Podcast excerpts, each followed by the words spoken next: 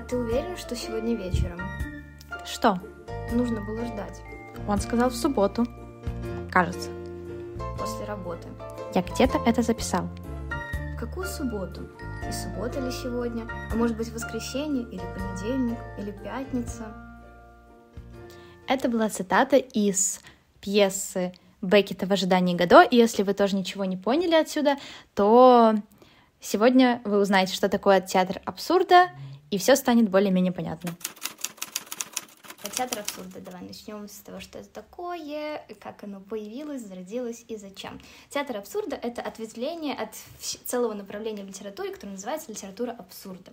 Вообще считается, что корни литературы абсурда берет вообще даже у Николая Гоголя. Да, я тоже про это читала, mm-hmm. но что-то я не могу ничего вспомнить абсурдного у Гоголя. Ну, я просто как... не сильно хорошо его знаю, я читала только мертвые души. А вечера на хуторе близ Диканьки. Ой, это, по-моему, шестой класс какой-нибудь. Да, это слишком это... давно. Но там имеется в виду, что у него вот появляется эта эстетика сна, сюрреализма, то есть ага. рассказы похожи как на сновидение, и непонятно, там, реальность это сон, что происходит вообще, ну, типа как зачатки. Ну за... да, ни одно направление, но само по себе вот так резко не может появиться. Да. То есть даже когда мы говорим, что вот это появилось там в начале, там, в середине, конце 20 века, все mm-hmm. равно подразумевается, что какие-то уже мелкие детальки этого направления, моменты, похожие на абсурд, они были и раньше, конечно же, в других произведениях. Да. Просто нужно так оформилось прям конкретно. Угу. Помнишь, мы еще с тобой записывали недавно про Алису, Льюиса Кэрролла. Недавно, считают, недавно, да. да. Полгода назад. Послушайте обязательно. Нам, нам исполнилось полгода нашему выпуску. Меняю раз в две недели на раз в полгода подкасты выход. Да. Ну вот. Mm-hmm. Льюиса Кэрролла считают абсурдистом, но... Да, но вот, кстати, вот у него уже понятно. Да. Алиса реально абсурд. Вот эти вот диалоги шляпника, да. кролика, ну, похоже. Да, но, как всегда, за абсурдом кроется нечто большее. Угу. Ну, там хотя все понятно. Там да. нету ощущения, что что я прочитал только что. Угу.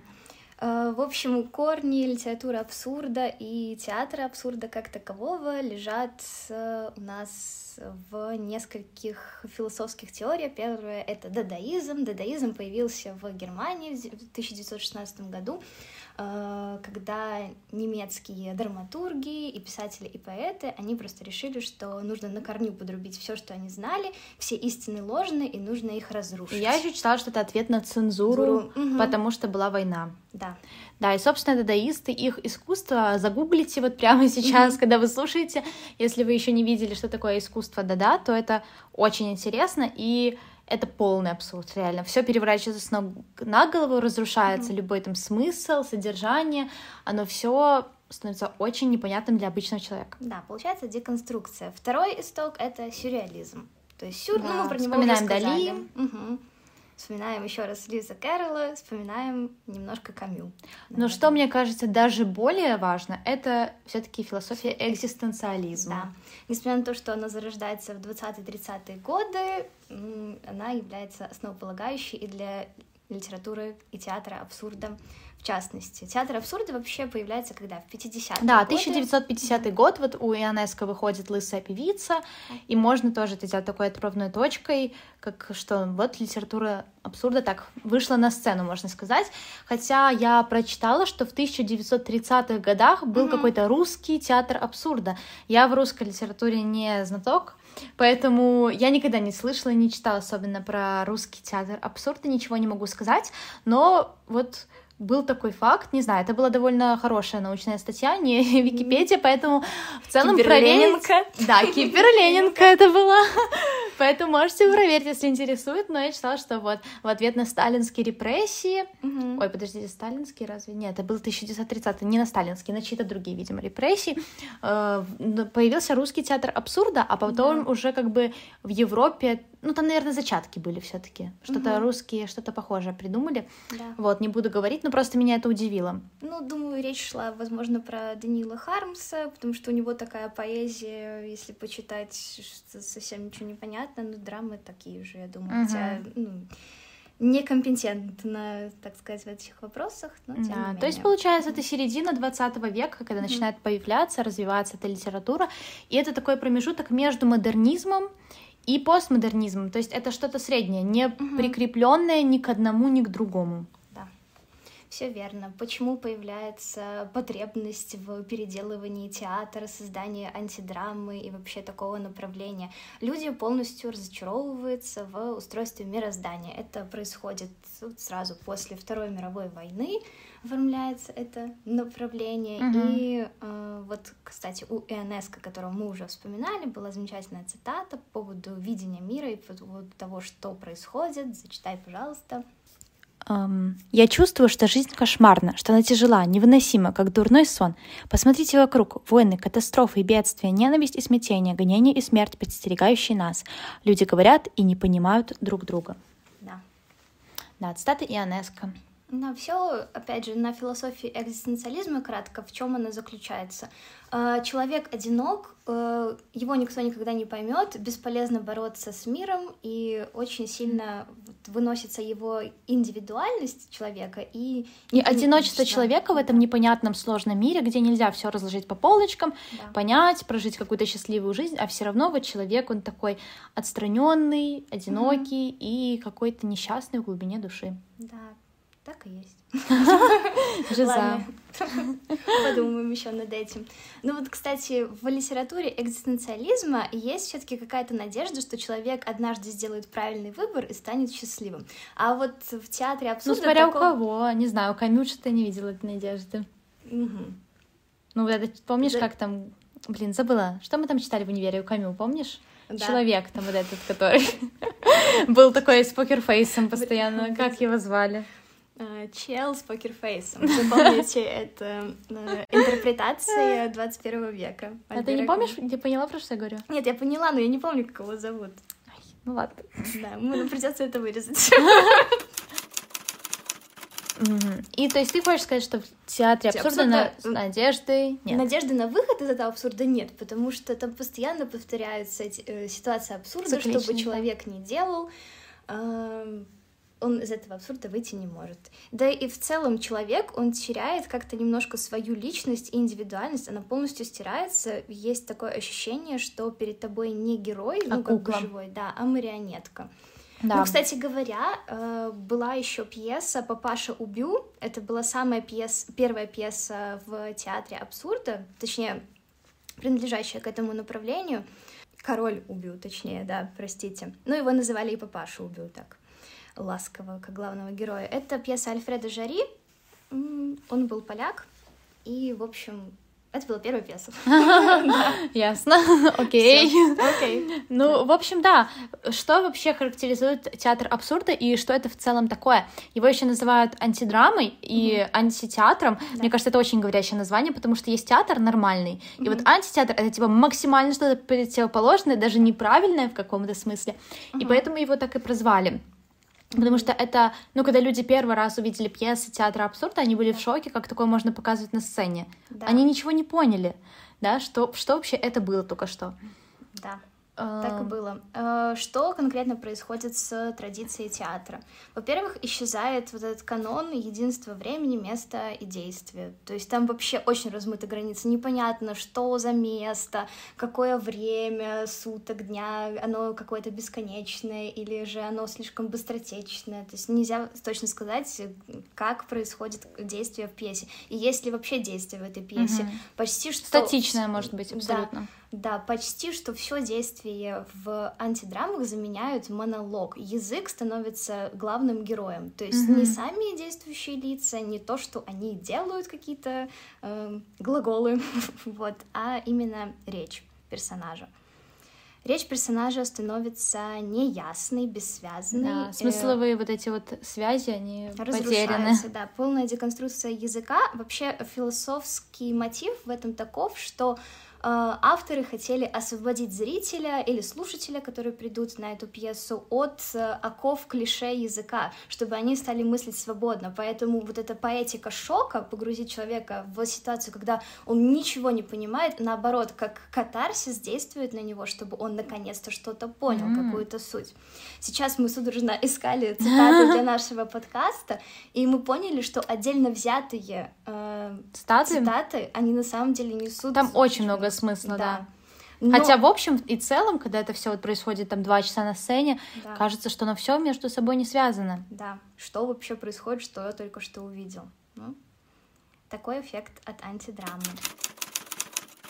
Да, самая, наверное, одна, точнее, из самых известных антидрам — это «В ожидании Годо», пьеса Беккета, мы ее в университете читали, я смотрела постановку еще mm-hmm. на нее. Круто. И в целом она мне понравилась, хотя было сложновато читать вот именно текст, когда читала. Смотреть легче, да. Все-таки ты видишь э, перед собой персонажей, такой как фильм небольшой. Mm-hmm. А тут читать мне было сложновато из-за действительно вот этого абсурда. И кажется, вот к чему это все? Столько непонятных фраз, к чему это все ведет. Мы как э, люди, которые привыкли вот читать логичный текст, логичный текст да. и угу. привыкли смотреть логичные фильмы, где есть завязка, кульминация, развязка. Мы все привыкли в целом к одной структуре. Угу. И когда ты погружаешься в мир без структуры, ты чувствуешь какую-то панику, что происходит, угу. должен ли я что-то понимать сейчас, или может э, в чем да причина, или да. я ничего не понимаю, угу. или этот текст такой непонятный для меня. Угу. Поэтому ну, в этом, вот это ощущение, да, вот ты как говорила, состояние шока. Да, и в этом была суть тоже дадаизма, который мы сейчас сказали, почему, ну, философская база его идея была главная в чем, что логика и рационализм, они привели человечество к тому, что вот войны, бедствия, куча несчастья у людей, и что нужно от них освободиться, жить э, чувственным восприятием каким-то. Они делали на это упор, и поэтому, думаю, э, авторы антидрам которые существуют, призывают нас к этому же. То есть в первую очередь антидрама — это манифест. Очень важно показать э, автору э, свое видение на мир через призму вот этого шока, э, неожиданных поворотов, несвязанности языка и угу. все другие моменты, которые Давай вернемся к, угу. к ожиданию да. года. Угу. Да. В чем сюжет? В чем сюжет? Если можно так сказать, что он есть. Э, два главных персонажа, Владимир и Эстрагон, приходят... Прикиньте, вот такие именно Владимир и Эстрагон, просто да. назовите своих сыновей, так если они вас будут. Э, они приходят э, к дереву и ждут какого-то Гадо. В конце пьесы нам так и не раскрывается, кто такой Гадо. Возможно, это прообраз Бога, которого они ждут. Ну да, Возможно, это, это типа, тут нет чуда. Однозначного просто... ответа. Угу. Просто они чего-то ждут. Ждут какое-то загадочное Гадо. Но вот почему говорят, что это Бог, Гад в английском, угу. да, и Гадо оно ж, ну, похоже. Короче, да. я думаю, тут точно есть отсылка на Бога в том, в том или ином случае. Правда это или нет? Да. Отсылочка есть. Окей. Вот и они все ждут, ждут, ходят, спрашивают друг друга, когда он придет, когда он придет. И они вот, короче, проводят вся пьеса. Это просто два человека ждут какого-то непонятного года. Зритель не знает. И главное, нету вот, что ты вначале начнешь с самого начала читать эту пьесу, или ты с конца начнешь концовку читать. Да. В целом одно и то же, потому что они все равно его не дождались, и они его ждут что в начале, что в кульминации, которой нет, да, середина, да. что в конце, одно и то же. Угу. Все верно, потому что э, э, пьеса из двух действий, насколько я помню, и первое действие, точнее второе действие повторяет первое, то есть там она как бы циклична. Да, все закручено вот это вот в круг угу. такой. Вот.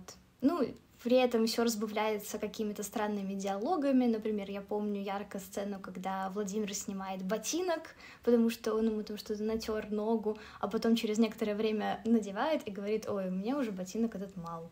И потом известная, известная цитата Эстрагона, что вот оно человечество, когда проблемы в ногах, мы виним ботинки. Ну, ну вот посмотрите, да. сколько тут смысла. Проблема в ногах, а мы виним ботинки. Видите, все таки театр абсурда — это вообще... Да, кладезь философских Кладезь, мыслей. реально. Там еще тоже была там цитата. Всегда можно подождать, когда есть чего ждать. ждать. Да. Ну, но никогда непонятно, есть ли чего нам ждать, особенно в случае этих двух персонажей.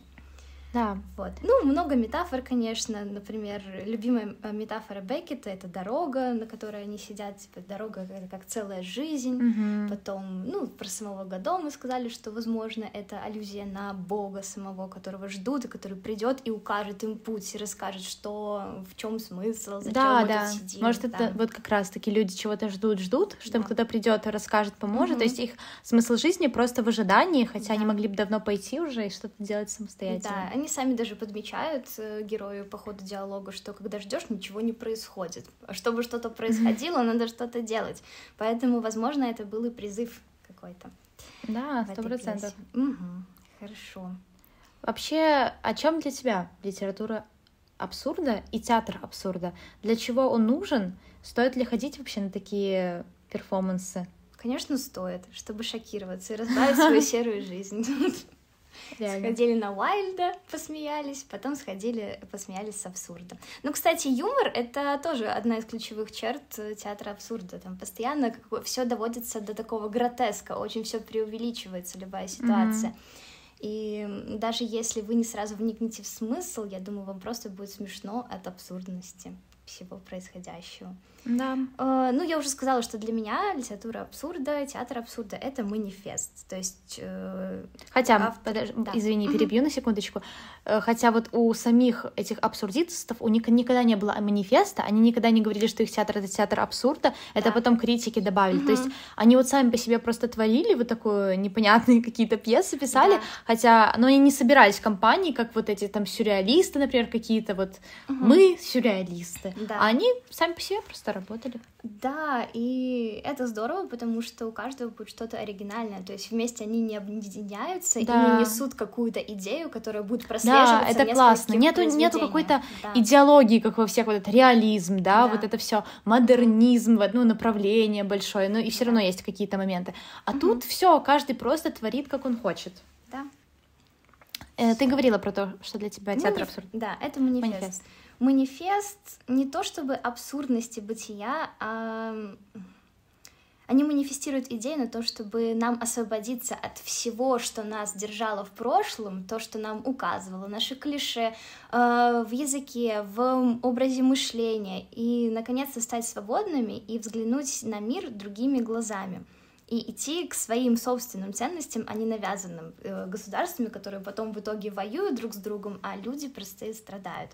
Мне кажется, в этом э, была как бы главная философия этого направления. Это то, что хотели сказать mm-hmm. авторы. Ну вот на мой взгляд, да, как mm-hmm. мы уже говорили, это все очень связано с войной, со всеми да. политическими событиями, mm-hmm. которые были в мире. Поэтому это, да, такой манифест против вообще мира, угу. потому что они разочаровались в мире, увидели весь этот хаос, беспорядок и думают, зачем писать вот эти пьесы, зачем вообще нужны эти слова, этот угу. смысл. Просто уже этот мир ужасный не имеет ничего общего с адекватностью. Да. Вот. И Поэтому это такой бунт против мира, тоже очень большой упор на одиночество человека, какие мы на самом деле все одинокие, что мир это хаос, а человек mm-hmm. в нем один, да. И ему и сложно, да, понят, понять да. других людей, его mm-hmm. не могут понять.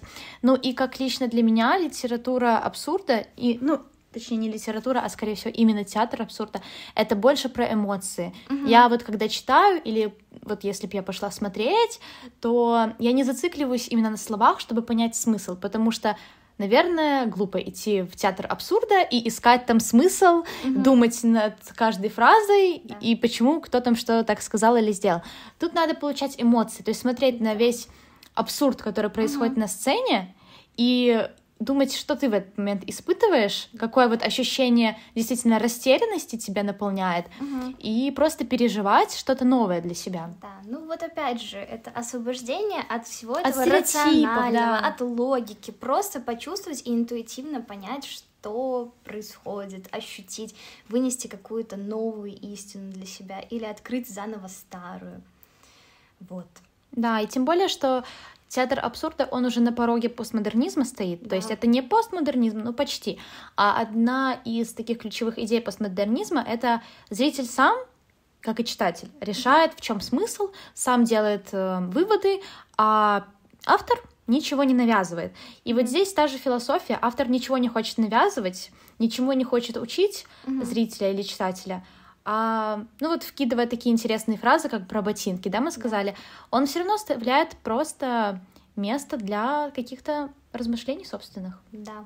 Каждая фраза, даже если она закончилась точкой, это многоточие для вашего продолжения. Виктория. Да, кажется, мне пора написать драму абсурда. Факт. А закончить этот подкаст мы хотим в духе театра абсурда, поэтому, пожалуйста, наслаждайтесь гениальными фразами из пьесы Ионеско «Лысая певица». Это концовка. Где ты читаешь? Это я сказала, это концовка. Я думала, мы уже начали читать. Так, откуда начнем? Марсель, Пруст, Джеймс Пруст, Марсель Джойс, не жалей свою шаль, не шалей свою жаль, Кришнамурти, Кришнамурти, Кришнамурти, Базар, Бальзак, Базен, Буза Бурда Провода, А, Е, И, О, У, Э, Ю, Я, БВГД же закаламана, парасата, чешаща. Пав, Пав, Ой, Ой, Ой, Пуф, пав, пуф, пав, пав, пуф, пуф. Э, То, Не, там, Э, то, Ту. да. Спасибо, что были с нами. Да. Надеюсь, вы не уйдете после этого подкаста.